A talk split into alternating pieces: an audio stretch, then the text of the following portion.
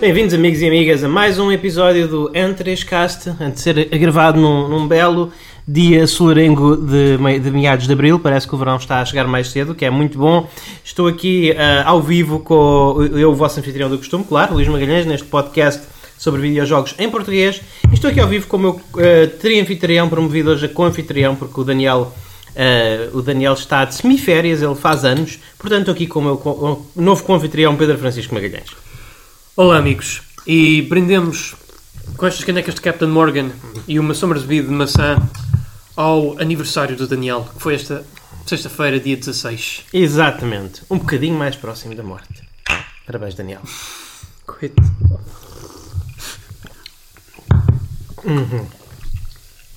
Enfim. Ah, vamos falar ah, de jogos. O que é que tu andas a jogar, Pedro? Ora, ah, o que é que eu ando a jogar?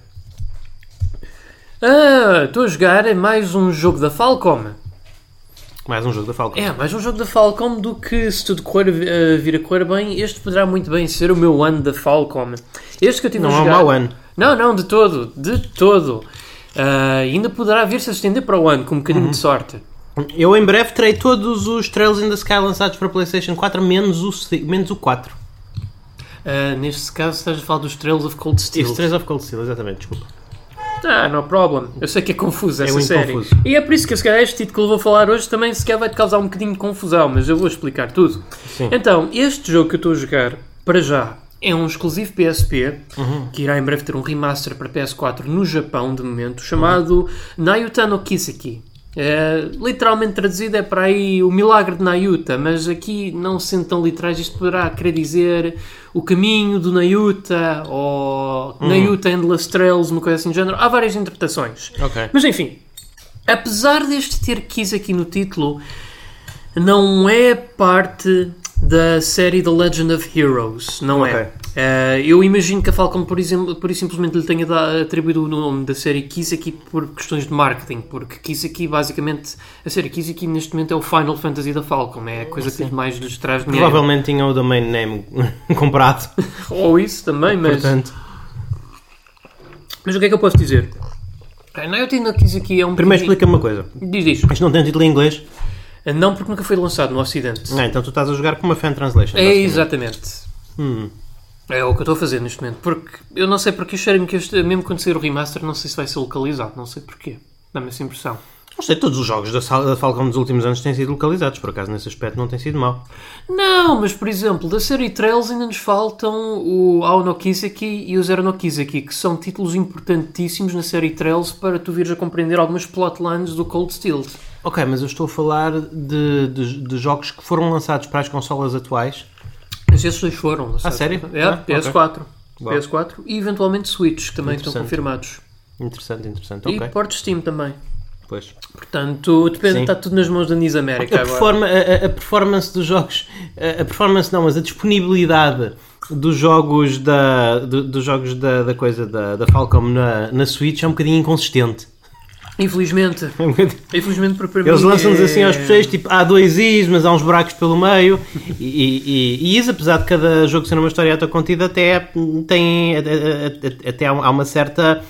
Há, há umas certas ligações entre jogos e há uma certa progressão da série. Sim, sim. Portanto- Há vários shoutouts e cenas de lore ali, Sim. entre outras. Portanto, é, é, um, é um bocadinho estranho. E a série Trails também há. Bem, a série Trails existe toda apenas em download, mas a, sé- a série Trails of Cold Steel existe toda na Switch, penso eu.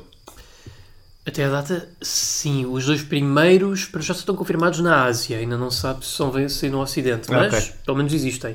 Pode ser que venham com subtítulos Mas em, em, em digital não tem cá? Não, não, também digital não. Uau, muito estranho. Muito estranho lançarem o 3 e o 4 sem a pessoa ter acesso ao, ao, ao 1 e ao 2. É, é uma daquelas coisas que, é, que é, é realmente bizarra. Mas conta-me sobre este jogo então. Isto é que isto é, um- isto, é um, isto é um RPG por turnos normal? Não, não, este é da ação, por acaso. Ok. Ah, é semelhante ao Wiz, só que talvez tenha mais em comum com o Zoei e com o Gurumin, porque é um jogo mais dedicado a plataformas e também tem um sistema de cooking para se fazer level up da personagem. Ou seja, tu podes ganhar experiência mesmo a matar monstros, mas também tu ganhas mais experiência é a cozinhar pratos e a comê-los. Pratos que já agora também podes transportar contigo para usá-los em batalha, ou em boss battles, ou até mesmo quando vais explorar um nível, o que é extremamente prático. Uh, dito isto, é um jogadinho um bocadinho mais, é um mais, mais lentinho que o Is, nas- no sentido que isso é tipo um jogo de hack and slash mais arcada. Aqui, apesar de ter muita ação, hack and slash é um bocadinho mais lentinho. Uh, é um bocadinho difícil de comparar, mas é, é um bocadinho semelhante ao hack and slash, talvez de um... Epá, talvez daqueles Shining Forces mais Diablo-like, talvez, atrevo-me a dizer. Ah, sim. Sim, Mas, sim, sim. Mas isso, eh, não- isso não é muito bom porque os Shining Force são muito aborrecidos. Portanto, isso. Não, mas este não. Este não é. Este jogo, felizmente, é tudo menos aborrecido. É um jogo, pronto, mais focado em plataformas, enquanto que os Izes têm mais dodging, aqui tu podes saltar, e tu vais precisar muito disso para saltar de lado para lado, incluindo para flutuar em algumas plataformas. Ah, porque aqui este jogo também, falando em plataformas flutuantes, tens habilidades que te permitem manter-te suspenso no ar, ah, um para andares tipo numa wheel e roda de mota para tu acelerares e até se trepares algumas paredes, para rebentar com blocos. Há aqui alguns elementos de puzzle, mínimos, mas estão presentes, que é para reforçar aquela ideia da exploração. E bem precisas, porque há aqui muitas coisas no nível que tu só descobrindo só mesmo com habilidades, como por exemplo arcas do tesouro ou gemas roxas, que se tu as partires todas e descobrires todos os caixotes e até completares todos os desafios, como por exemplo terminas este nível em um minuto e meio ou derrota 10 inimigos sem perder energia, tu és classificado no final de cada nível e recebes um rating de estrelas. Ah. Essas estrelas tu acumulas, porquê? Porque quando tu acumulares 6 estrelas, tu recebes uma stamp, um livrinho de combate, do qual podes ir ter com o teu mestre de esgrima, à ilha onde o Nayuta vive, e ele ensina-te uma habilidade nova, um movimento Ok. novo, ou dá-te uma peça de equipamento novo, o que é fixe. É engraçado. É, é muito videogame isso. Não, é, é, muito é. videogame, mas isso é, é interessante. Então quer dizer, o jogo é. Funciona como é por níveis, tens um hub world, tens um hub sim, map. sim, sim. Tens um hub map eh, que se divide em vários níveis. E esses níveis, por sua vez, tu podes desbloquear estações do ano alternativas para jogares neles. Engraçado, isso faz-me lembrar um bocadinho o Sakuna, que nós falámos há algum tempo, o Daniel falou há algum tempo. O Sakuna tem, usa o sistema mais ou menos assim, também, incluindo a situação das estrelas e, e disso tudo. Por acaso, estrelas é um dos tópicos principais deste, deste jogo, portanto, Ok. está uma coincidência interessante. É interessante. PSP é, estás a jogar no emulador, naturalmente, porque É, é, é. a versão patchada. Ok. Ah, o jogo também, claro, que brilha muito pelo lore. Como é que é a tradução? A tradução é, é, epá, eu acho boa. Uh, é uma tradução editada porque hum, a anterior que saiu era um bocadinho seca. Era um daqueles casos de mu- extremamente literal. Aqui a dosificaram um bocado, que é para os diálogos parecerem mais animados, terem mais vida. Uh, e de facto ajuda muito, porque isto é um jogo de lore, sobretudo. Apesar de ter ação, ter plataforming e ser divertido de jogar, é um jogo que brilha mais pelo desenvolvimento dos personagens, até as nomes principais, como todos os aldeões da, da, da ilha onde o Nayuta vive, por exemplo, até porque as sidequests que tu podes fazer no jogo, uh, tu não fala, tu não, não tens de ser proativo para desbloquear essas sidequests. Basicamente, os NPCs deixam-te uma carta no correio do Nayuta, na casa dele, onde tu vais buscar e eles dizem-te lá que, olha, Nayuta, preciso que venhas falar comigo. Há um grande favor que eu preciso. E então tu vais falar com o NPC e depois esse- essa quest acaba por se desenvolver como uma forma também de conheceres aquela personagem a Ok. um nível mais lore. O que Tá é bem. engraçado. E, claro, no final de cada quest ganhas uma recompensa, geralmente em forma de dinheiro ou materiais, que depois tu podes usufruir para hum, fazer mais comida. Já acabaste este jogo? Ah, estás devo estar muito perto, já estou no epílogo. Ah, ok. Portanto- Então pronto, então não falta muito. Pois É, é. é sensivelmente 26 horas o jogo, eu- pelos meus cálculos. Eu acabei um jogo, não sei, não sei dizer quanto tempo é que joguei, quanto, quanto tempo é que joguei, mas não, é- não, não é um jogo grande, mas fiquei feliz por acabar. Eu, eu não estava, eu já falei nele num podcast a- atrás, não, não, não tinha a certeza se ia acabar ou não, mas acabei por acabar, que foi o Abe's Odyssey, New and Tasty. Ah, o New and Tasty. Não posso comparar muito com o original, porque eu não, não- nunca joguei muito o original, mas eu ah, acabei por ser ah, o, Rodrigo Gama, o nosso ouvinte, lá, é Rodrigo, no Twitter acabou por me incentivar a tentar, apesar de reconhecer que esta não era a melhor versão do jogo, Hum, não, não. que, que este New and Tasty tem alguns problemas, eh, é, mas eh, eu acabei por, era a versão que eu tinha mais acessível e até se jogou bem, até, até se jogou bem. O- os problemas, perdão, os problemas que eu tive no início, o que o Ape se controlar um bocadinho como um saco de batatas, eles foram amenizados eh, por duas razões. Primeiro, claro, pela minha familiaridade com, com o comando das com o comando da personagem, mas depois também porque aqueles puzzles de plataformas que prevalecem mais durante a, a fase, de, os níveis iniciais, digamos, a fase da fuga do jogo, eh, acabam por, por, por existir muito menos. Acabam por existir muito menos lá à frente. As- normalmente os puzzles são mais acerca de como combinar os diversos elementos do cenário, utilizando as habilidades do Ape, que também não são assim muito extensas, ou, ou como navegar por o cenário, mas de uma forma mais estratégica e do, do que propriamente de andar a, a, a, fazer o que eu fiz o que eu fiz essencialmente nestes níveis, que é fazer timing para esquivar de minas, saltar sobre minas, eh, com objetos com, com minas voadoras, minas estacionárias, etc. Sinceramente, só mesmo no sinceramente só voltei a sentir essa parte mais chata do jogo literalmente no fim, literalmente na sala final. Literalmente do na sala saco final. de batatas, dizes. Sim, sim, sim. Isso de que, porque há coisas, há alguns desafios, e lá está, nesse início do jogo e depois logo no fim, que, que o jogo te pede para tu utilizares o. para tu fazeres tipo uma. fazeres tipo um, um percurso de, de obstáculos em que os obstáculos rebentam e tens de voltar ao início se eles rebentarem com o wave. Eh, Só que o, o- todo o, o, o jogo é feito, e eu percebo que o jogo é feito mesmo de propósito para nós vermos que o wave é desajeitado, não é? Isso é parte do apelo da personagem. Só que tudo bem, o apelo da personagem realmente é esse, e é, isso é engraçado, só que não é agradável. Nunca, eu, eu nunca sinto aquela ligação entre comando e personagem que faça com que seja a- agradável fazer um nível tipo Super Meat Boy. É que o último nível do jogo é, é literalmente Super Meat Boy.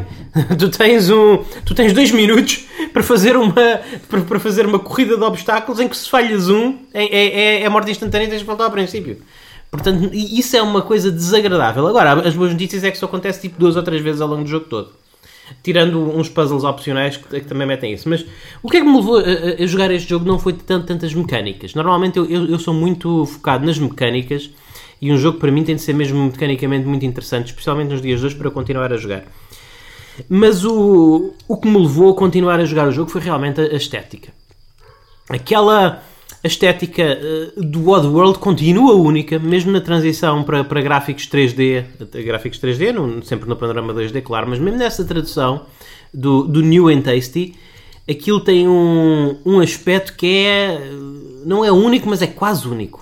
O, o Oddworld New and Tasty tem, ainda, sabes, tem, tem aquela, eh, aquela característica que parece que é um animatronic, parece que é uma coisa feita à mão, com materiais muito sim. real, que não é assim tão, não é assim tão poligonal. Parece que alguém teve mesmo a construir aqueles cenários com, com, com plasticina e com plástico e com materiais, e, e realmente o mundo tem mesmo uma, tem mesmo uma característica muito única, muito. não- tu não notas que haja assim grandes cenários repetidos, eh, eh, as- eh, tem, mesmo, tem mesmo uma direção artística fenomenal, muito única, única suficiente para me motivar a continuar a jogar e a chegar até ao fim do jogo. Epá, é engraçado tu falares da, de- disso da- do- dos ambientes e da atmosfera, porque eu sou franco. Eh, Eu acho que este remake é o mais acessível, sem dúvida, e mecanicamente é. Mecânica e fundamentalmente é o mesmo jogo, só que com uma, uma, uma, uma nova borra de tinta ali a pintá-lo, que é para dar Pois. um aspecto mais moderno. E, e tens a vantagem que- que também ajuda que, tens, que tem quick saves, que o original não tinha. Sim, sim, isso também é verdade. Eh, Acho que o original tinha na PlayStation. Não, o. Exodus tinha. Bem, bem, não sei. Não sei, mas acho, que- acho que é. Ou era isso ou era as versões PC, já não me recordo. Eu só me lembro de ter quick saves no Exodus, mas é possível que haja uma versão do original que tenha saves. Ok. Mas a que eu joguei na PlayStation não tinha. Mas hum, é engraçado falares disso da- dos ambientes e dos níveis, ah, porque eh, em termos de atmosfera eu sinto que isto para mim foi o ponto mais fraco deste remake. Porque para mim, atenção, uh, Oddworld Apes Odyssey, apesar de ser um jogo que não acho que seja 5 estrelas de jogar, eu gosto de jogar só mesmo pela atmosfera, porque aquele jogo na PlayStation original epá, tinha uma atmosfera fantástica. É? E eu acho que este remake, em virtude de melhorar os visuais, porque também os do original eram mais pré- pré-renderizados, Sim. é, eu acho que perdeu, não foi personalidade, perdeu atmosfera. É, eu, eu convido-te, Luís Carlos, assim como a vós, nossos ouvintes, eu convido fortemente a verem um vídeo do, acho que é do Matthew Matosas no YouTube.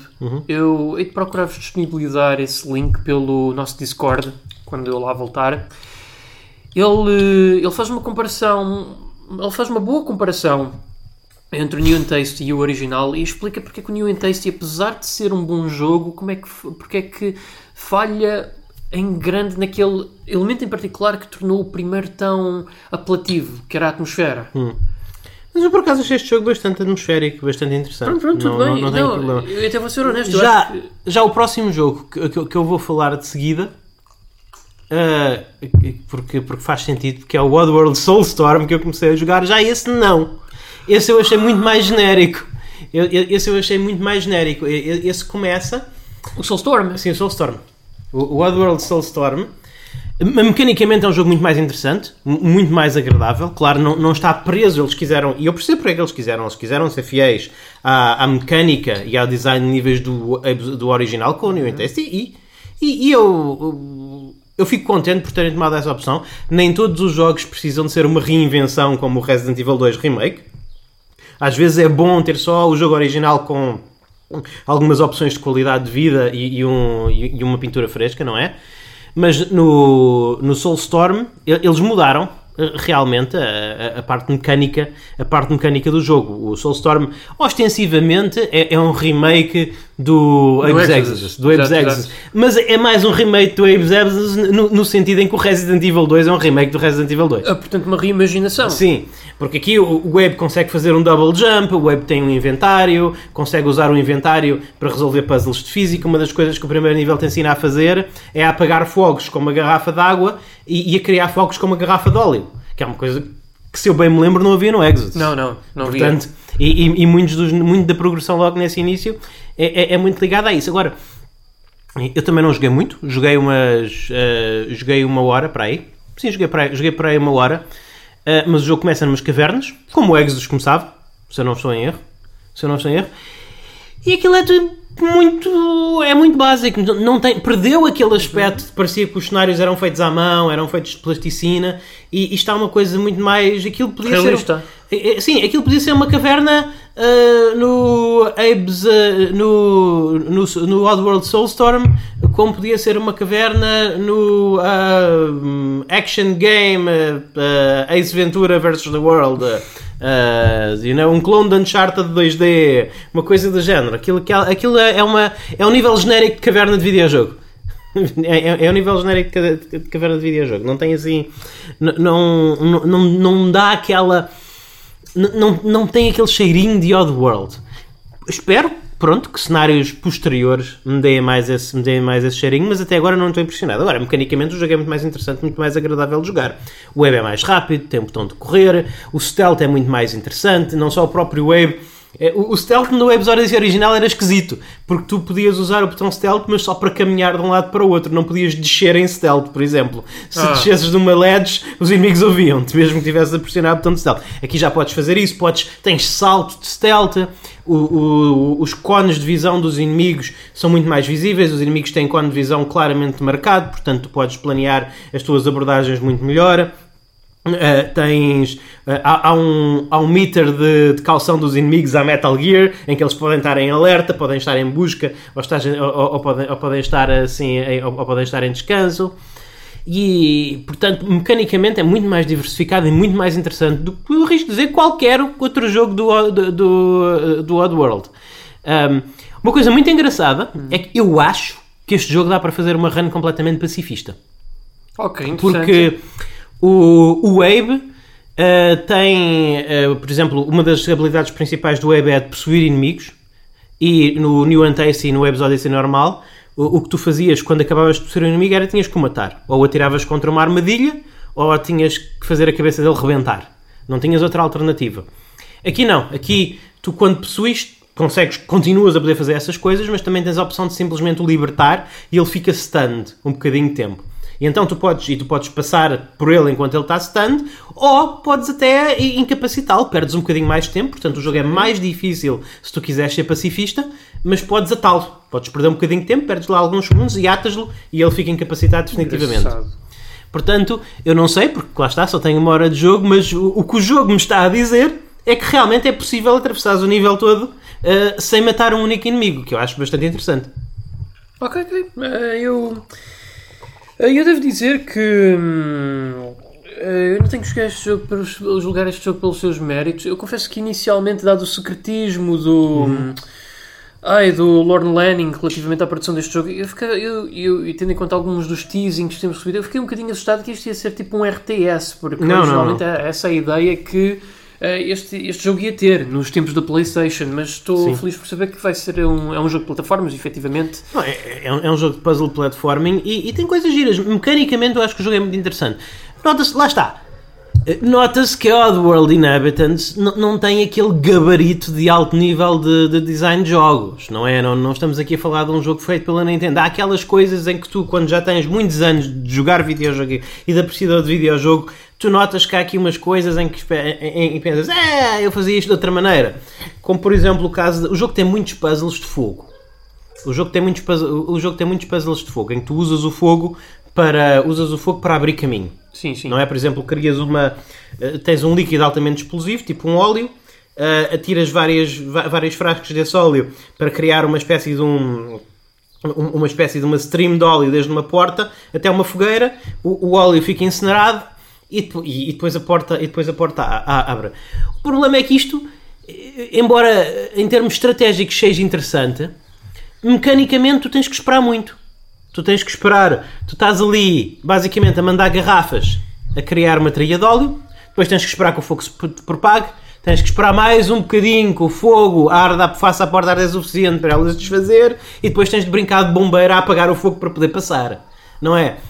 Isto- se isto fosse um jogo feito pela Nintendo, se isto fosse um jogo feito pela Nintendo, o que tu tinhas era, eles estavam-se nas tintas para, para o quão realista era. Tu tinhas um trilho de óleo já no chão e a única coisa que tinhas que fazer era mandar uma garrafa para ligar o trilho de óleo até à fogueira e depois hum, tinhas, em vez de teres uma, uma garrafa de água, teres de mandar sete garrafas de água, tinhas um, um, um dispositivo de, de apagar fogo, tipo Burning Rangers, não é? Ok. Isto é o porque, não, porque o tempo que tu estás à espera e a quantidade de garrafas que tu tens a É mandar aborrecido. não adiciona, não é, que- não é que seja aborrecido, não- eu não vou tão longe de dizer que é aborrecido, mas não acrescenta nada ao desafio mecânico do jogo. Estás simplesmente ali a encher chouriços, sabes?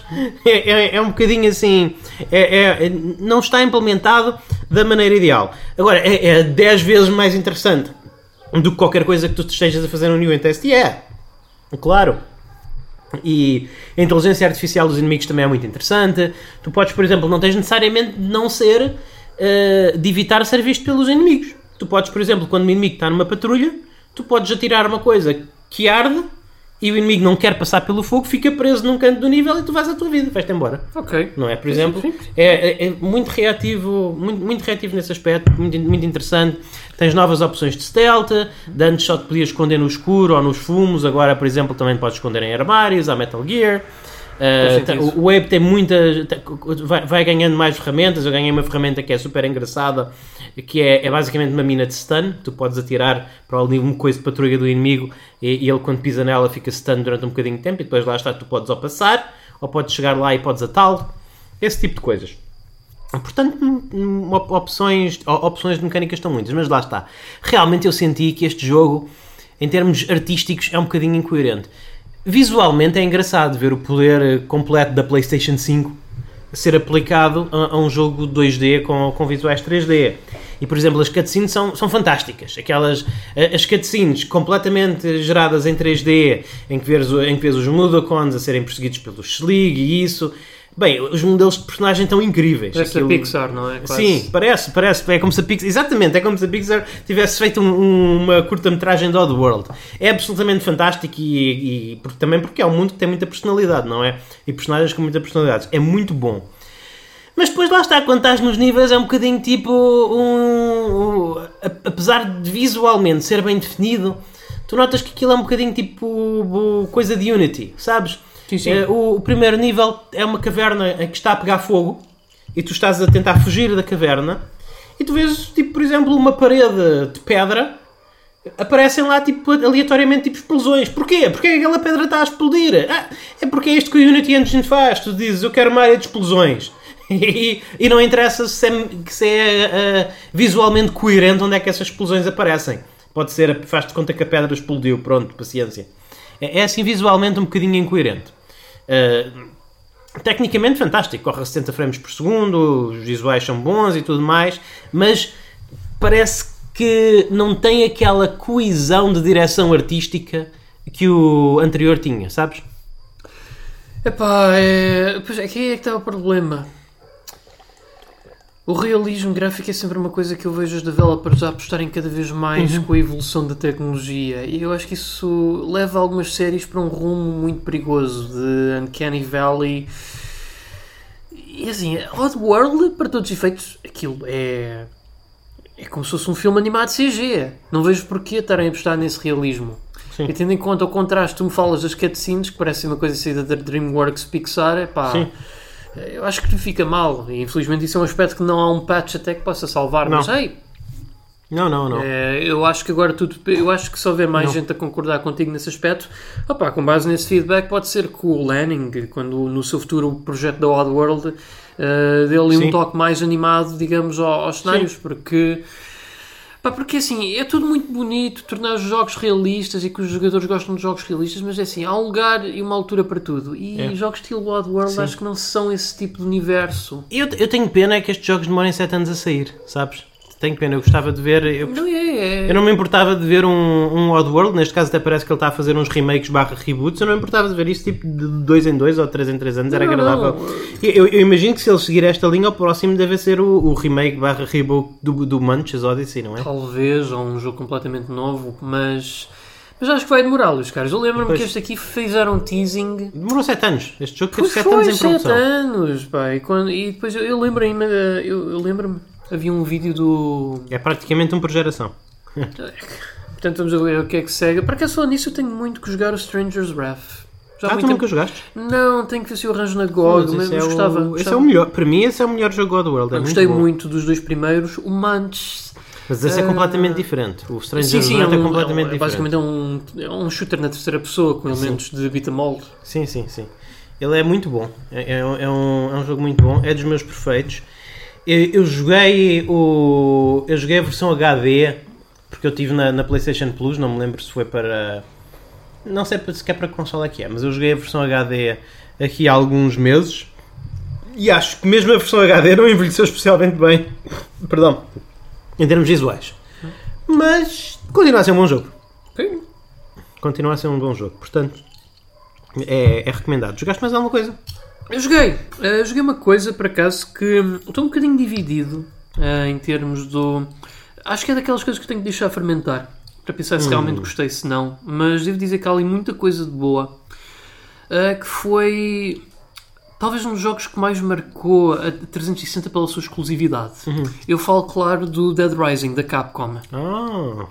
Eu arranjei esse jogo para PC uh, numa promo, estava assim a 5,99 ah, já muito que eu queria tocar nesta série, mas. Eu tenho o remaster desse jogo. Pois foi o remaster também que eu joguei. Sim. Porque o primeiro, uh, inicialmente só saiu para 360, depois teve um remaster que saiu para Xbox One, uh, ah, PC e PS4. Ora, uh, eu na altura, eu sei que na geração passada, antes da geração PS4, eu joguei o 2 na PS3. para por acaso já não me recordo muito bem desse jogo a nível mecânico, porque já lá vai há muito tempo, mas é assim. Uma coisa que eu gosto muito neste jogo, no Dead Rising, é que epá, é um jogo muito original e com muita personalidade. Podem dizer, podemos dizer o que quisermos do Keiji Inafune, que ele não é um criador, é um homem de negócios e em aspectos de design desse jogo mostra, mostra mas eh, não há dúvida que ele quando faz alguma coisa nova, ele, ele realmente ele gosta de fazer com que seja algo realmente ehm, i- inovador, único. E o Dead Rising nesse aspecto é, é bastante único. Isto basicamente, eu gosto de ver o Dead Rising como uma espécie de museu ah, desconstruído. Porque este jogo Desconstrução de museu. não, é que é mesmo. Este jogo põe-te num, num, num, num centro comercial minado de zombies, tipo centenas deles. Só que tu não és um gajo super poderoso para andar, os andares a matar. E, tu tens ali um contador de mortes, atenção. Mas não, o que este jogo quer é que tu evites estes zombies. É sério? Quanto muito. Não, tu podes matá-los, tens diversas formas de os matar e de certa forma o jogo quer-te dar alguma criatividade na forma que os matas. Mas não é o principal.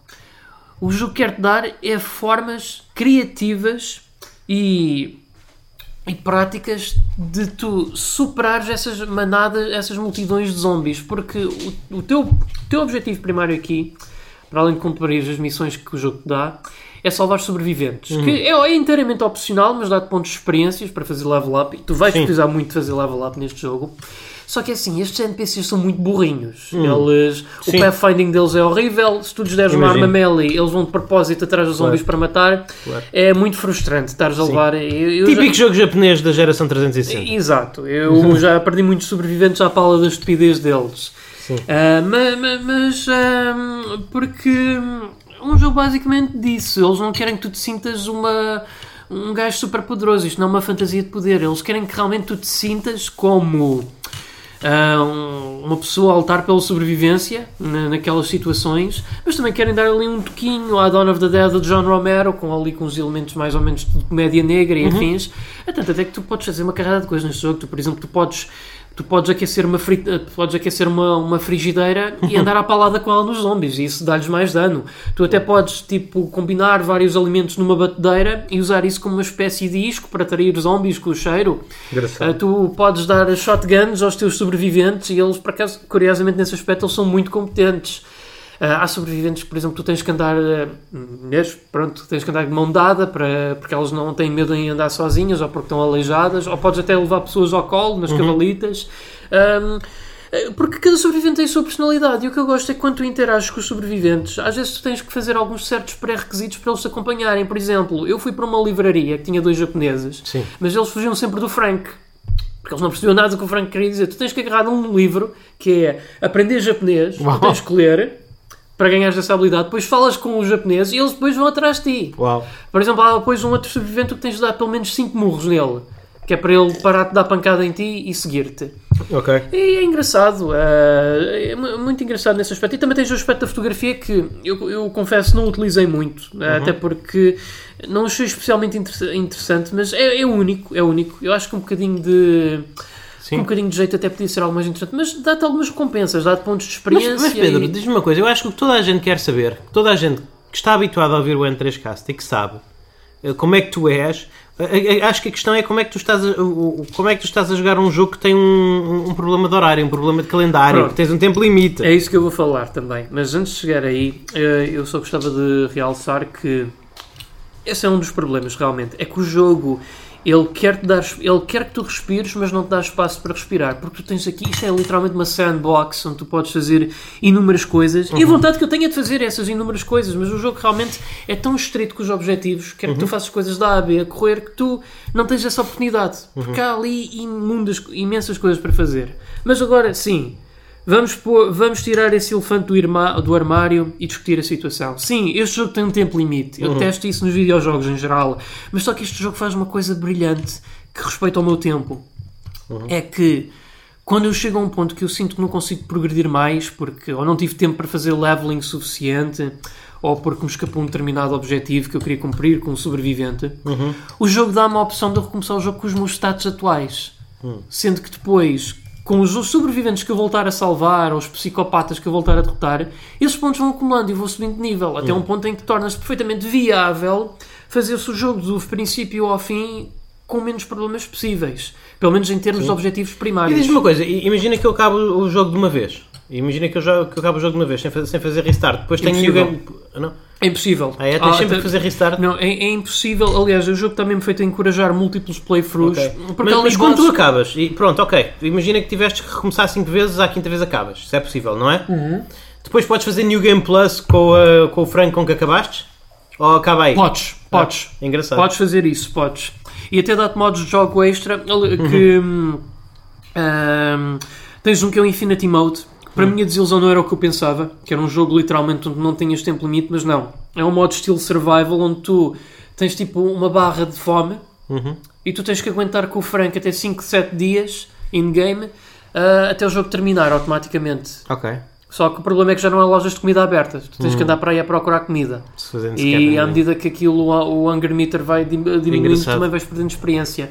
Mas na- no jogo principal, E é muito difícil ter os finais canónicos, porque eu sei que os finais mudam consoante Ah, o que tu consegues. se tu tiveres o nível máximo, não. Um nível máximo e, aproveito para salientar, e foi a razão pela qual fiquei a fazer 5 horas de grind a atropelar zombies na- nos túneis subterrâneos. Isso não apela a nada.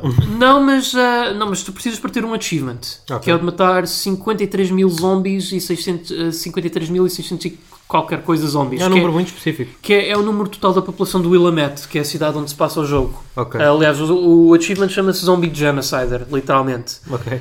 Uh, só que o engraçado é que mesmo depois de matar os zombies todos, continuam a aparecer. Portanto, é, um, há ali a certa Reprodução, disso- reprodução. dissonância ludonarrativa. Sim, dissonância no narrativa num jogo sobre estás num shopping center cheio de zombies. Mas tu tens uma cena muito fixe que ajuda principalmente com os psicopatas, porque, Uhum. com os, ah, porque com os zombies não é particularmente útil. Tu desbloqueias o Mega Buster do Mega Man, que mata-te Ah. quase todos os bosses em 3, 4, 4 tiros. Engraçado. Excepto o boss final, porque o boss final des- desarma-te tudo o que tiveres à mão. Ok. Mas também é uma forma muito fácil de o derrotar, se estiveres a nível máximo. Porque sim, a nível máximo também o boss não é fácil, se não souberes o que tiveres a fazer, o boss final. Ahm, sim, os psicopatas argumentavelmente são a parte mais memorável do jogo e também a mais irritante. Irritante porque eles são super difíceis. São literalmente difíceis, muito difíceis de derrotar, mas ao mesmo tempo são memoráveis porque cada psicopata tem uma personalidade única. Sim. E que desde o início até ao fim da batalha, até mesmo em cutscenes, demonstra. Talvez o que mais fica na memória de Uhum. muito- muitos jogadores é o palhaço Adam, que é, é logo dos primeiros psicopatas com que tu confrontas, que é um, é um palhaço armado com duas serras elétricas e fazer malabarismo com elas. Sim, sim. É, é um boss difícil, mas é, é, é memorável precisamente por isso e principalmente depois no, Claro. na cutscene final quando o, matas. Ah, Mas o que mete engraçado e o que contrasta estes psicopatas com o Frank é que o Frank não sente particular prazer em matá-los. É basicamente falo e consequentemente o jogador por, um- por autodefesa. Sim. Até porque no final das cutscenes tu vês o, o, o Frank assim mais entristecido ou mortificado por, por algumas das mortes que eles sofrem, porque no final ao cabo o Frank não está ali para, para, Para se matar gente. Não, ele está ali para conseguir eh, um, um scoop para, o- para o Claro. jornal dele. Que ele, o, o Frank, já agora atrevo-me a dizer, ele é o jornalista de rua. Sim, Frank é o jornalista. Frank West é o jogador, é o, é o- é o jornalista de rua do mundo dos videojogos. E já agora atrevo-me a dizer, para, antes de nós andarmos naquela onda da diversificação eh, na- no mundo dos videojogos, Uhum. eu digo que o o Frank, pelo menos para muitos jogadores, é uma personagem muito progressista, porque tu podes pô-lo num biquíni e é tronco nu. Pronto, lá está. E, e vesti-lo em É toda isso. maneira de fatos sexys, portanto, tanto para homens como para mulheres, há aqui. O Frank é. O, é, o, o Frank é, é uma personagem, é uma personagem apenas. Aliás, eu acho que uma das principais críticas ao Dead Rising 2 é que não era com o Frank. Não, não. Uh, depois por acaso fizeram um, A versão um- com o Frank. Exato, mas, aí, mas mesmo assim sofre um bocadinho, porque lá está. O Frank neste Dead Rising, perante várias uh, circunstâncias e eventos, uh, apesar de ele ser uma, uma pessoa algo arrogante e de certa forma tem Bruta. mania que sabe Um tudo, bruto. Uh, epá, ele, apesar de tudo, mostra humanidade em várias Uhum. circunstâncias, seja com os psicopatas ou com os personagens que o apoiam. Ele Ok. não, mas- e depois disso, ele, epá, para te dar um bocadinho de contraste, o Frank do Dead Rising of the Record, que já, não- já agora não é uma história canónica, Uhum. é, ele é um bocadinho Dante nos seus, nos seus 40 anos. Sim. Uh, enquanto que no Dead Rising 4, que muita gente não gostou por acaso, por causa desse aspecto do Frank, também pioraram muito a personalidade dele. Uhum. Ele era mais. Entendi, entendi, entendi. Pois é. Enfim, olha, eu também joguei mais outro jogo. ah, não acabei, mas quando vir a acabar, ah, estou a jogar com a, com a Eri. Aliás, eu estou a jogar a Eri ver, porque ela, eu queria que ela, que ela visse o jogo e ela está a gostar de ver o jogo, que é o ah, The Last of Us Remaster. Outra vez, pois é. Estás a jogar isso outra vez? Estou a jogar Mesmo depois vez. do especial. que Estou a jogar isso outra vez, estou a jogar isso Oh, outra vez, estou, estou- a jogar isso outra vez. Desta vez estou a jogar em português, dobragem portuguesa. Acho, acho que o Joel é muito estranho ouvir o Joel falar português. E ele até tem uma voz assim um bocado irritante. Não sei. Eh, é muito estranho ouvir o Joel falar português. Mas o jogo continua bom, con- continua a jogar-se bem. Tenho a dizer que eu não percebo qual é que é a necessidade de um remaster, de um novo remaster ou de um remake para este jogo. Porque este- jogar este jogo na PlayStation 5 e visualmente é bastante bom. É, é claro que nós notamos que não, não é um jogo do mais moderno. Aliás, um dos comentários que a Eri fez foi que ah, o Resident Evil, eu joguei, ela também viu jogar Resident Evil 3. Ah, o Resident Evil 3 é mais, tem- tem melhor aspecto, parece um jogo mais visualmente mais moderno. Claro que sim, mas este jogo não ofende ninguém.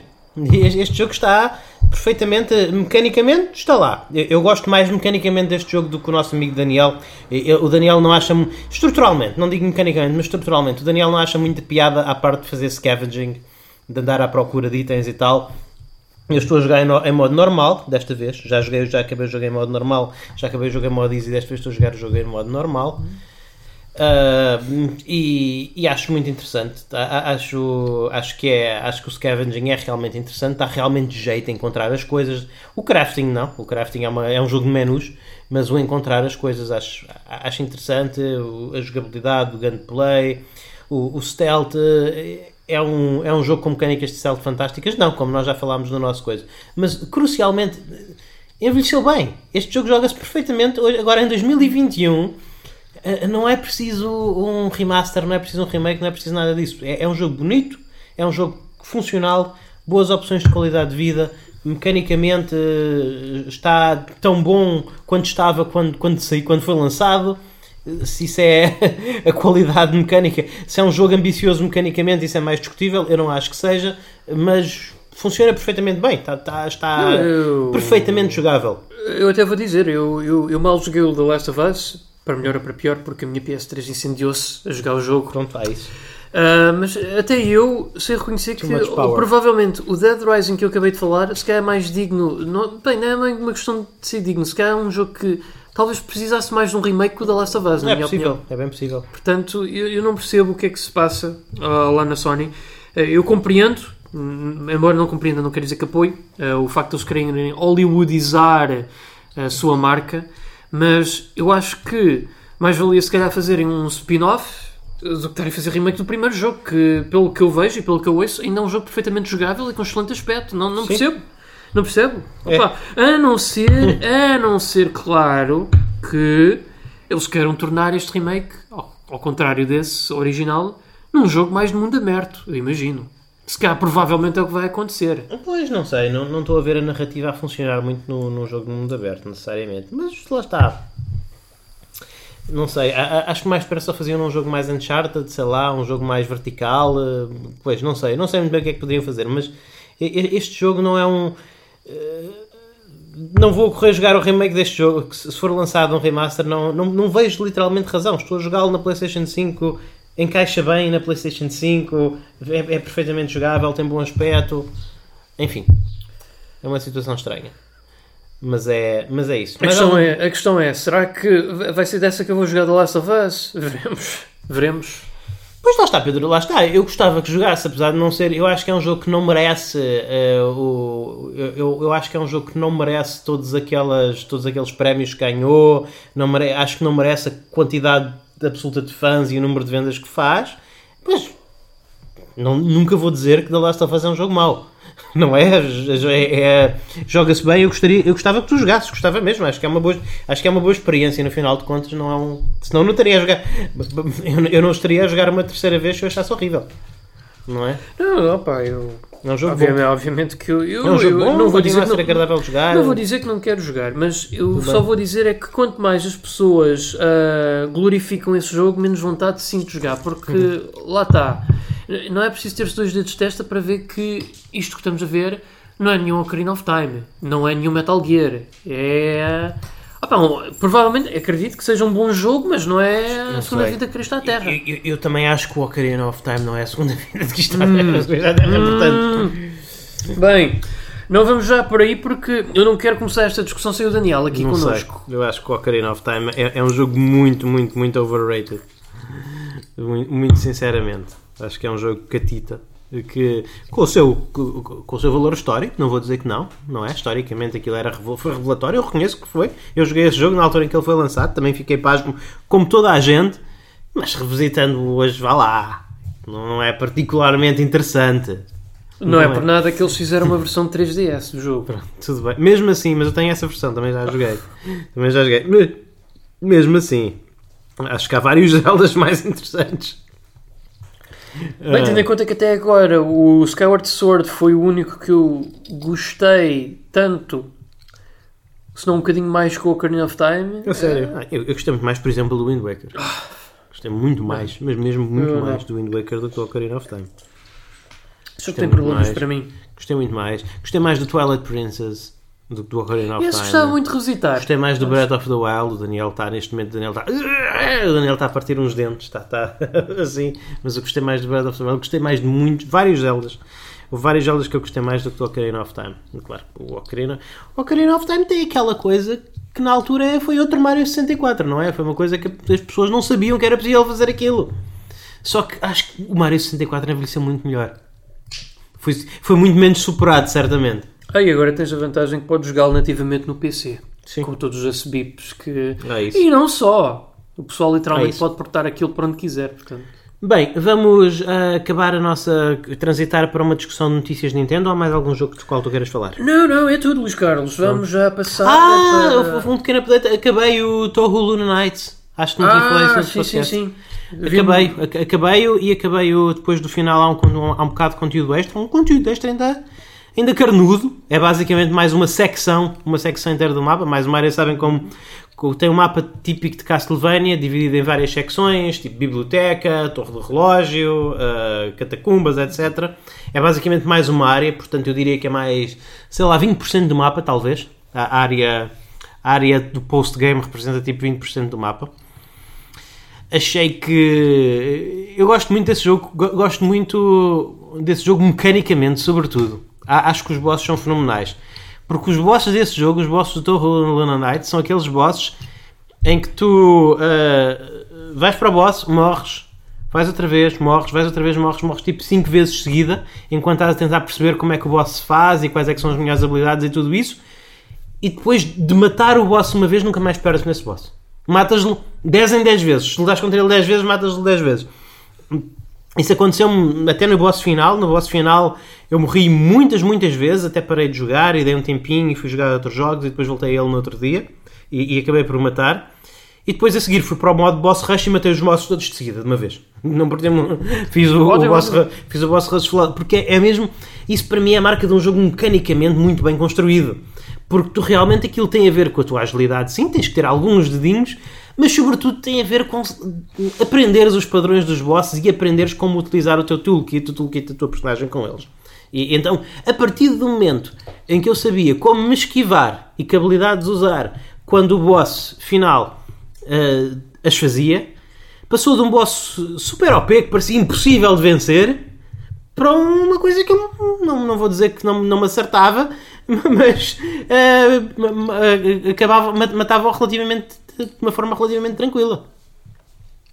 Epá, lá está, é um jogo de memorização a nível dos bosses, portanto, basicamente, isso, quem, sabe os, quem, quem sabe os padrões dos bosses e tem facilidade em esquivar-se das balas, Uhum. epá, é uma vitória certa, sem dúvida. Mas dá para parares o tempo, Pedro. Portanto, tu tens Sim, todo o é tempo do outra. mundo Bem, para te esquivares das balas. Não é bem assim, ele impõe-te um, limite no tempo em que consegues parar, claro. Está Tá bem. Tens mas- que saber gerir bem sim, essa tens que saber gerir essa. Sim, mas, mas tu nunca podes dizer. Não, é a mesma coisa que num shmup bullet hell, em que tu ou, ou tens a agilidade ou não tens, não é? O que é irónico porque foi daí que originou este jogo. Sim, exatamente. É dessa série que. Exatamente. Achei muito bom. É, é claro que, eh, em termos de narrativa, é limitado. Está limitado a tu conheces aquelas personagens e conheces o universo de Torro que eu não conheço. Realmente nota-se que há E há ali isso- uns buracos. É isso que me aflige, porque eu gostava imenso mais de. Sim. eh, lá está, eu basicamente eu guio-me por wikis e materiais suplementares feitos pelos fãs, porque epá, eu quero mesmo aventurar nessa, nessa série, mas a série principal é muito inacessível para uma pessoa do Certamente. Ocidente. Por acaso, alguns títulos da, da série mesmo oficial estão disponíveis na Steam. Agora são só exclusivamente em japonês. Ah, pois. Mas- Sim, e sim. ainda assim são só alguns, não são todos. Até porque os primeiros de todos eh, estão Sim. ainda confinados ao PC 98, mas também Sim, sim. Mas, agora também é visual novels nessa série, penso eu. ah, é possível, mas também lá está, não é canónico. Não é canónico. Aliás, uma das visual novels que existe na Steam, que eu sei porque eu descobri, está à venda, acho que é 79 cêntimos ou afins, Uhum. é, é, é um jogo onde hum, literalmente o título é Sakura, Sakuya Izayoi dá-te apoio e faz dabbing. Ok, eu não sei o que é que é dabbing, mas acho que também não dabbing, vou uh, saber. dabbing é, é fazer isto. Eu não sei o que é que é É, isso. aquela posse estúpida que o pessoal testa na internet, se torna um meme. Ok, pronto, eu vou- eu vou assumir que os ouvintes sabem o que é que tu estás a falar. Eu até hoje não sabia. Mas enfim, é, é tipo a, a, a pose que o Beautiful Joe e que os tipos Power Ranger fazem. É, não é bem, Ok. não é bem. Enfim, ah, vamos falar um bocadinho das notícias, Pedro. Aliás, tu vais falar um bocadinho das notícias como jornalista de rua, Ok. o nosso próprio Frank West. Que, eh, excepto que não cobri guerras. Sim, Tens ter não cobriste disso. guerras. A não ser que. Cobriste, co- cobriste a guerra da SEGA contra a Nintendo, vá, Vasco. Ah, ok. Eu Cobriste as que, guerras da 6 bits. eu pensava que ias falar dos meus tempos no Coviquistão. Isso tecnicamente Ah, foi sim. uma guerra, se formos ver biológica, Sim. mas foi. Exato. Mas sim, sim, podemos também acrescentar isso ao meu portfólio. Cobriste a guerra das consolas. Então, olha, onde é que tu gostarias de começar? Pelo o showcase indie de uma certa companhia first Vamos party? começar pelo showcase, pelo showcase indie, vá, mas rapidamente. claro, Ok. Não vamos passar aqui muito tempo. Então é o seguinte, no dia 14 do 4 Até porque eu não vi muitos, quero que tu me fales de alguns. tivemos o Nintendo Indie World, onde foram mostrados vários jogos indie que vêm a caminho da Nintendo Switch. Sim. O primeiro que foi apresentado foi um jogo chamado Road 96, que parece ser um daqueles walking simulators mais focados em narrativa, é onde, a meu ver, as escolhas ah, vão ter um- sempre um impacto significante, sendo que cada escolha tem É. um efeito diferente, uma progressão diferente. Engraçado, eu não chamaria isso um Walking Simulator, eu chamaria isso mais uma visual novel. Yeah, mas... Yeah, é verdade, mas eu acho que podes-me ver, por isso não sei se conta bem. ok, Enfim. tudo bem. Um híbrido, um híbrido. Hum, mas interessante. Um, Aerial Knights Never Yield é um jogo runner com parkour, Sim. com um estilo visual. Temos um demo, mas eu ainda não experimentei. Tem- Temos um demo, mas eu ainda não experimentei. Depois temos um jogo da Annapurna Interactive chamado The Last Stop, também minimalista. É e... sobre o quê? Opa, eu acho que é sobre uma mulher a explorar as suas memórias e quão vívidas elas parecem, mas depois ela de repente acorda e Uhum. percebe-se que eh, foi tudo muito vivo e tal. É Ok. a típica narrativa Pronto. de indie. Engraçado, eu, estava, eu experimentei um bocadinho o Virginia eh, este, este fim de semana, porque eu estava, eu estava nas promoções da Xbox tipo a, a 90 cêntimos e eu pensei, por que não? 90 cêntimos e é basicamente isso. Acho que, Ah, esses, aliás- acho que esses jogos indie são, estão a ficar muito pouco variados. Peço desculpa, esse jogo que estava agora a descrever por acaso era o Hindsight. Ok. Também da Annapurna. Não, o outro Last Stop parece ser uma coisa mais telltale, mas, mas pronto, aqui está o meu problema. São, parecem quase todos os mesmos, às vezes. Ok, ok. Fala-me do Oli Oli World. O Oli Oli era uma série. Engraçado que isto era uma série PlayStation, não era? Não sei, mas eu lembro-me bem destes jogos serem terem sido lançados inicialmente na, Na Vita. Lembro-me na Vita, disso. exatamente. Eu por acaso tenho o Oli Oli. O Oli Oli. eu gosto muito deste título porque faz-me lembrar uma coisa que o Bugs Bunny dizia num dos meus jogos preferidos, que era o Bugs Bunny Lost in Time, em que ele dizia Oli Oli, depois Oxenfree e ele dava um pulo enorme. Ok, Que pronto. era Oli Oli Oxenfree. Tudo bem, mas acho que isso não tem muito a ver com este jogo, Pedro. Não, mas, é, mas quando eu ouço o título deste jogo, eu lembro-me sempre desse momento, que é algo Ok. positivo, porque eu Sim. adorava esse jogo. É um jogo de mundo aberto, skateboard, mas em, em, em 2D, não é? Yep. Em 2D, Pretty isso, much, é. pretty much. No fundo, é, acaba por ser tipo um daqueles eh, jogos tipo runner, mas com skateboard e onde podes fazer eh, truques com a, com a board. Engraçado. Depois temos o There Is No Game, que não... Ah, por que- acaso temos o The Longing. Ah, The Long The. Longing é um jogo muito interessante, por acaso. Eu já conheci, eu, por acaso eu conheci este jogo e foi lançado na altura em que eu estive naquele confinamento de março. Epá, mas este jogo é muita paciência, porque isto tecnicamente é um jogo que tens 400 dias em real time Sim. para tu ajudares a tua personagenzinha, que é um gremlin, a, a andar a passo de caracol para aguardar pelo regresso do Rei das Trevas. E tu, enquanto fazes isso, tu podes pô-lo tipo ah, a minar materiais, podes pô-lo na biblioteca a ler livros de domínio público mesmo, histórias de domínio público. Mas tu tens, tipo, literalmente que jogar este jogo durante um ano? Não, podes desligar, podes desligar o jogo e às vezes podes voltar. É que isto é como se fosse tipo um Tamagotchi. Ah, ok, ok. Então, portanto, tu, se tu jogares o jogo uma vez hoje e voltares a ele daqui a um ano, já só vão, já, já só vão faltar, tipo, dois meses para o Dark Lord voltar a aparecer. Exato, exato. Ok, ok, entendi, entendi. O relógio, o relógio conta independentemente. Eu pensava que tu tinhas literalmente que jogar o jogo durante 24 não, não. vezes 365. Mas eu acho, eu posso estar enganado, mas eu acho que se tu, por exemplo, se tu deixares essa sombra demasiado tempo sozinha, ela acaba por se matar. Ah, uau. Eu acho que, de certa forma, ela Pesado. sente a companhia do jogador. Pesado. E há vários finais, que eu já estive a ler que este jogo tem vários finais, por acaso. Ok. A atmosfera e a direção artística parece-me interessante, mas lá está, eu, muito francamente, por muito interessante que o jogo seja, não sei se isto é o meu tipo de jogo, pela virtude do meu estilo de vida, porque se calhar se eu tivesse nos meus 14 anos... Não sei, Pedro. Se não, se não precisas de ter, se não precisas de o acompanhar constantemente, porque não, não é? Tu, tu podes ter um Tamagotchi e só jogar também e só mexer nele tipo 30 minutos por dia, Sim, isso também é verdade. não é? Ok. A seguir, sim, There is no game. Isto supostamente é um jogo Eu de não, aventura. não tenho o mínimo interesse nisto. Isto supostamente é um jogo de aventura point and click, só que também faz mashing de vários eh, géneros de jogos. Pelo menos foi o que eu interpretei. Eles dizem que é um jogo experimental e que não é um jogo. Portanto, eu tipo, não estou interessado, estou interessado em jogos, portanto, desculpem, não estou interessado. Ok, pretenciosismo no seu máximo e deves. Not Cuidado interested. com isso. Sorry. Cu- Cuidado com isso que o Luís não gosta. Showcase. Game Vamos Showcase. falar aqui numa das cerejas do. Calabanga, dudes! Tá, tá, tá. Pois, como eu disse, como eu previ, quando este jogo foi anunciado pela primeira vez, eu disse, não, isto é para a Switch, claro. Não está Claro. anunciado para a Switch, mas vai ser lançado na Switch. E, e claro, lá está. Este jogo está com um aspecto fenomenal. Eu, Ah, Eu continuo na minha. Eu vou comprar, claro, vou comprar. No, no- dia eu vou fazer pre-order, que seja necessário, vou jogar este jogo, mas eu continuo a achar que gostava que os sprites fossem maiores. sério, para mim já me parecem grandinhos. É. Não, não vejo como é que queres maiores que isto, mas ok, mas tudo pronto. bem. Uh, different Sim. strokes for different folks, eu suponho. Yeah. Mas enfim, há necessidade de falarmos disto. Nós tipo, sabemos o que é que isto vai ser. Acho que toda a gente sabe, Não, tem ideia de que. não é necessário falarmos disso. Vamos avançar. Ok, vamos falar aqui de um RPG que tem um, um- estilo artístico muito, muito único e parece-me ser dos RPGs por uns mais interessantes desta geração a sair. É o Crystals. Crystal. É um jogo onde tu podes manipular o tempo para explorar o mundo e até para as batalhas, para tornar, por exemplo, alguns inimigos que são fortes, podes torná-los mais novos para ficarem mais Isto é é fracos. feito por quem? Porque eu não sei. Não? Não diz aqui o nome da companhia. Não sei, mas acho interessante. Eu, eu, eu já ouvi falar este jogo de, de algumas vezes, mas nunca fiquei assim muito.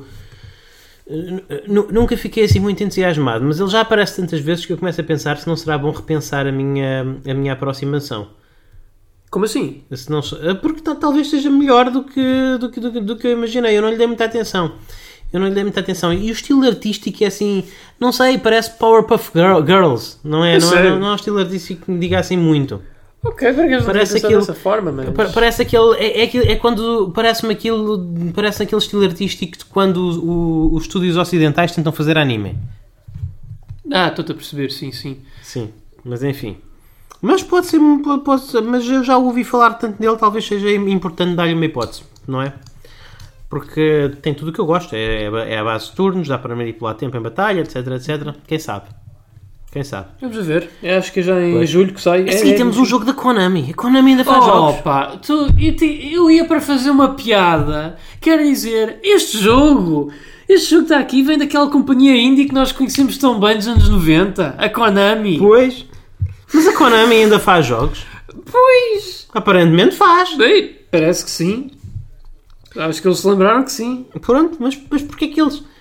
Silent Hill. Não, não, não, não, não vamos fazer. Malta, malta, Metal malta, malta, malta. Nós somos a Konami, vamos fazer um jogo. Ah, sim, sim, boa, boa ideia. Já há muito tempo não fazemos um jogo, vamos fazer um jogo. Ok, ok, o que é que temos por aqui para fazer? Ah, Silent Hill. Não, não, não, não, não. Silent Hill. Não, não, não, não, não. Ah, ah, bem, o que é que nós temos aqui mais? Olha, temos Metal Gear. Metal Gear podia ser. Não, o quê? Metal Gear? Não, nós já fizemos muitos jogos de Metal Gear, deixa isso. Esta sério, Suico, oh, Suico, Suicoden, não, não, já fizemos muitos jogos de Suicoden, porquê? Não vale a pena, não vale a pena.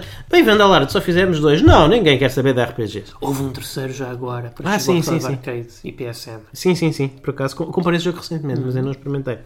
Mas é, é verdade, tens razão, obrigado por me corrigires. Não, o que a Konami precisa mesmo de fazer é um, é um novo IP. Ah, por acaso isto não é um novo IP? É sério? Não, não, isto não sei se é sequela, se é reboot de um jogo também chamado Getsu Fumaden para a Famicom, sim, Famicom, porque nunca saiu no Ocidente, que é Uau. basicamente Castlevania no Japão feudal. Ah, basicamente era o Onimusha da Konami na altura. Ok. Pronto. Uh, portanto, é isto. A Konami, malta, está viva, continua a fazer jogos. São não os jogos que queremos, mas enfim, melhor algum jogo do que nenhum. Ah, Mas agora, pronto, tirando o cinismo, pondo o cinismo de parte, pareceu bom. Não, gostei parece, parece. Não ver. vou dizer que não. Pode Sim. prometer. É Assim, também vamos ser francos. Pelo que ra- agora, fora aqui de brincadeiras, a razão pela qual isto apareceu aqui é porque aparentemente a Konami contratou uma equipa indie para fazer este jogo. Uhum. Quem? Ainda não sei, por acaso. Ah, mas eles, por- e por acaso no trailer não mostraram aqueles créditos de rodapé típicos. Uhum. Mas, mas parece que isto é um jogo mesmo feito por uma equipa indie. Agora qual? Ok, Vamos lá ver. tudo bem. Avançando. Aztec Forgotten Gods parece ser um jogo de ação-aventura com um mundo cel shaded de 3D. Eu por acaso eu gosto de settings aztecas, acho que são os settings que precisam mais de exploração, mas Uhum. eu, eu sou sincero, eh, ou sou só eu ou isto não me pareceu, não me pareceu Hum, particularmente. deixa muito uma- genérico. Yeah, é isso. Isso é muito genérico. Qu- Quando, quando conseguem fazer o mundo Azteca parecer genérico, há algum problema. Até porque há outra coisa, eu joguei. aqui- temos aqui um problema. Eu há pouco tempo joguei o Shadow of the Tomb Raider e terminei e pronto, vou falar que é mais Inca do que Azteca, mas ainda Sim. assim está tá perto, está perto do espírito e eu achei que foi muito mais melhor conseguido do que isto que estou aqui a ver. Pois é, é verdade. Avançando. Skull, The Hero Slayer. Skull the Heroes. Epá, isto é um jogo de ação, de ação plataformas com elementos roguelike. Ah, basicamente, tu aqui, as tuas personagens jogáveis são as caveiras que tu podes trocar, que dão-te habilidades diferentes de combate. Ok. Ah, este jogo tem muito boa reputação na Steam. Eu pessoalmente, e tem boa sprite work, mas eu não sei porque este jogo não me apela por algum motivo. Não sei se é porque eu acho que o level design é muito sem sal, não sei. Engraçado. Não chama por mim, até acredito que seja bom jogo. Sabes uma coisa dentro desse tema? Eu descobri há pouco tempo, tenho que o comprar, acho que tem promoção e, e tenho que o comprar e experimentar para falar no podcast. Ah, lançaram e eu não sabia um jogo de Badman para, para a PSVR. Batman. Badman. Badman? Badman, sim, sabes aquilo Holy Badman. Ah, Ah, sim, sim, sim, sim, sim, sim, sei, sei. E por acaso, por acaso... O Batman é, é, que és, és um, um Dark Lord, assim, tipo vampiro. Um Dark Lord vampiresco e te- tens que impedir que os. Tens que construir uma masmorra para os teus. eh, para, para os heróis não conseguirem. Yeah, yeah. É tipo o Dungeon Keeper versão japonesa. É- Ok. É, é o take, é o take japonês nos, nos, nos Dungeon Keepers. Sure, why not? Sim, portanto tenho que experimentar esse. Ah, tivemos mais alguns. Houve mais alguns jogos em que eles basicamente não mostraram quase nada. Yeah, tipo um jogo de rallies isométrico. Sim, o Art Rally deu- eu, eu até experimentei porque eu. Sabes, eu tenho saudades de jogar um bom jogo de rally arcade. Desde. E, e, e dei uma vista de olhos nesse, mas pareceu-me assim muito sem sal, como tu dizes. Depois temos o Kiwi. Ah, sim, que é um jogo com. Sim, isto é, uma, isto é um trocadilho aos Kiwis mesmo Sim. da, da, da, da- da Nova Zelândia. É aqui, chave, chave nós, basicamente. É um jogo de puzzles com Kiwis. Ok. Ah, depois está aqui um jogo tipo onde está o Wally, que é Labyrinth City. Labyrinth City. Weaving Tides, que eu já não me estou a recordar assim de cabeça o que é que o jogo era. Ok. Mas passa à frente, porque o que interessa vem à frente. Ah, da House of the Dead Remake. The House of the Dead Ah, Remake. Epá, eu assim, estou contente disto existir porque não- infelizmente não existe forma de o pessoal jogar o House of the Dead original.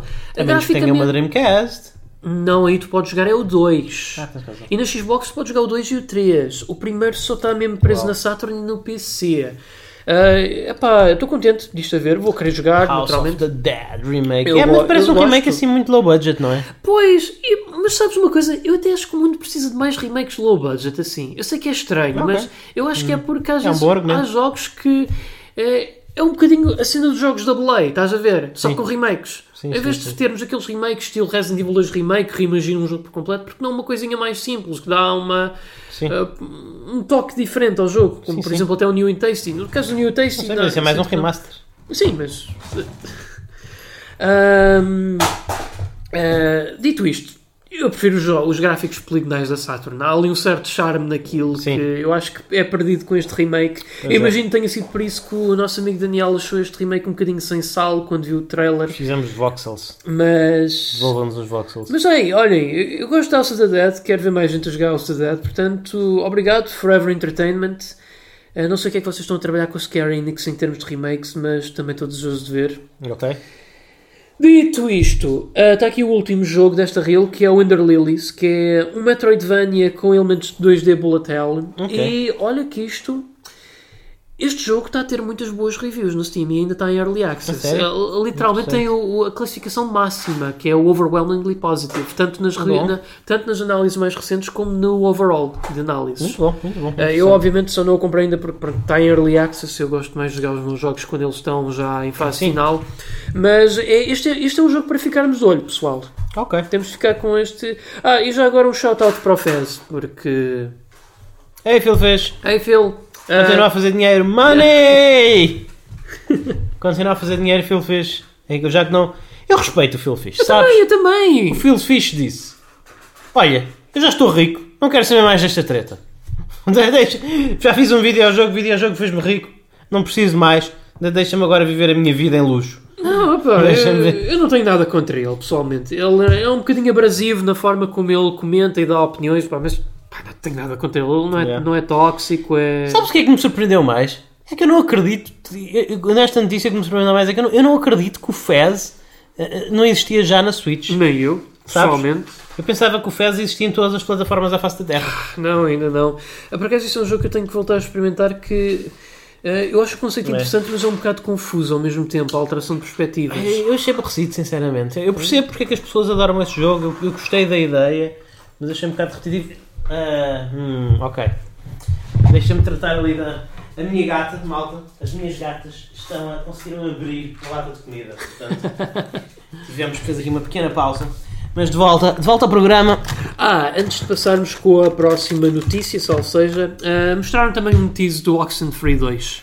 Ah, sim, Oxenfree. Eu achei esse jogo, eu não gostei muito desse jogo do original, sinceramente. Não sei se vou jogar. Talvez jogue o Eu 2 joguei- só para saber se havia al- alguma evolução em relação à história. Eu Mas só joguei um bocadinho, mas depois parei porque surgiram outras coisas. eu achei a narrativa muito aborrecida e especialmente achei a final muito aborrecida. Eu, isto por acaso eu achei como uma espécie de Life is Strange da loja dos 300 em 2D, não sei porquê. Deu-me esse feeling. Também, também, também, também. É um bocadinho. Mas enfim, vamos passar à próxima notícia, Pedro. Ora, a próxima notícia é mais breve, Só para até finalizar. porque basicamente houve um showcase do Resident Evil Village onde mostraram um novo trailer do jogo e anunciaram que. Por quando está a fazer aquela coisa que parece que cada jogo é uma franchise inteira. E é verdade. Eles querem mesmo maximizar os, os lucros com o mais possível que eles puderem. Mas eu isso bem. Acho que a série que mais merece exposição é sempre Resident Evil. Como, pronto, se não lhe faltasse, mas... Mas, enfim. Ah, mostraram também um novo modo de mercenários, do qual, francamente, não podia estar menos interessado, porque são os modos de jogo que eu menos gosto. Eu prefiro o modo raid dos Revelations a qualquer altura. É muito melhor. Ah, e até porque eu tenho ouvido por aí uns burburinhos Mas que... tu não gostas tanto de jogar com o rank no Resident Evil 2? O modo mercenários não, não te lembra um bocadinho disso? Eu nunca gostei do modo Rank. O Rank é uma personagem fixe, gostava de jogar mais com o Rank. Não gostava era de jogar com o Rank nas circunstâncias que me são impostas, com tempo limite. Ok, tudo bem. Gostava que fosse mais como um cenário tradicional de Resident Evil. Sim, sim, sim, sim.